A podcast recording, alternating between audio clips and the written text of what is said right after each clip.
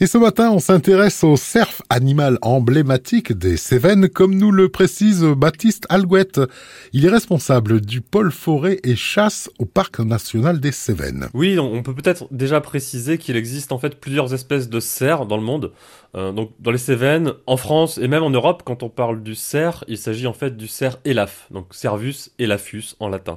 Euh, c'est un animal emblématique en effet, hein, car c'est le plus grand herbivore sauvage que l'on peut trouver dans nos forêts. Au garrot, donc euh, sans compter ni le cou ni la tête, il mesure entre 1m30 et 1m50. Une biche peut peser jusque 130 kg et un cerf va peser entre 150 et 250 kg. Et là, on sort juste de la période du brame du cerf. Hein. Alors comment cela s'inscrit-il dans le cycle biologique du cerf, Baptiste?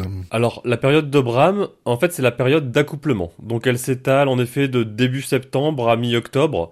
Euh, et donc en bramant, alors le cerf émet des espèces de cris rock là que je ne vais pas me risquer à essayer d'imiter. Euh, les mâles signalent leur présence aux femelles et tentent de dissuader les concurrents. Euh, donc pendant cette période, les mâles quittent leur territoire et sont capables de parcourir de, très grandes distances, hein, jusqu'à jusqu'à 30 km.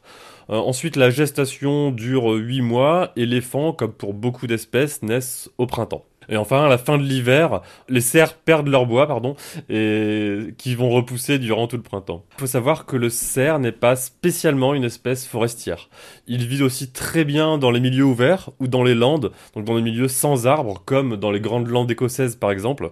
Et, la forêt pour lui, c'est surtout un refuge dans lequel il va s'abriter et se cacher, euh, surtout des humains.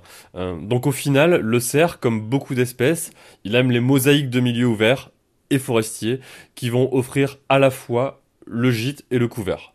Et donc dans les Cévennes, hein, avec près de 70% de couverture forestière et encore de nombreux espaces ouverts, entretenus notamment par l'agriculture, on est sur un territoire qui lui est particulièrement favorable. Et demain on vous retrouve euh, Baptiste Alguette sur France Bleu Gare vous nous parlerez du cerf, toujours bien sûr, mais dans son milieu et pas forcément en montagne et pas forcément apprécié de tout le monde.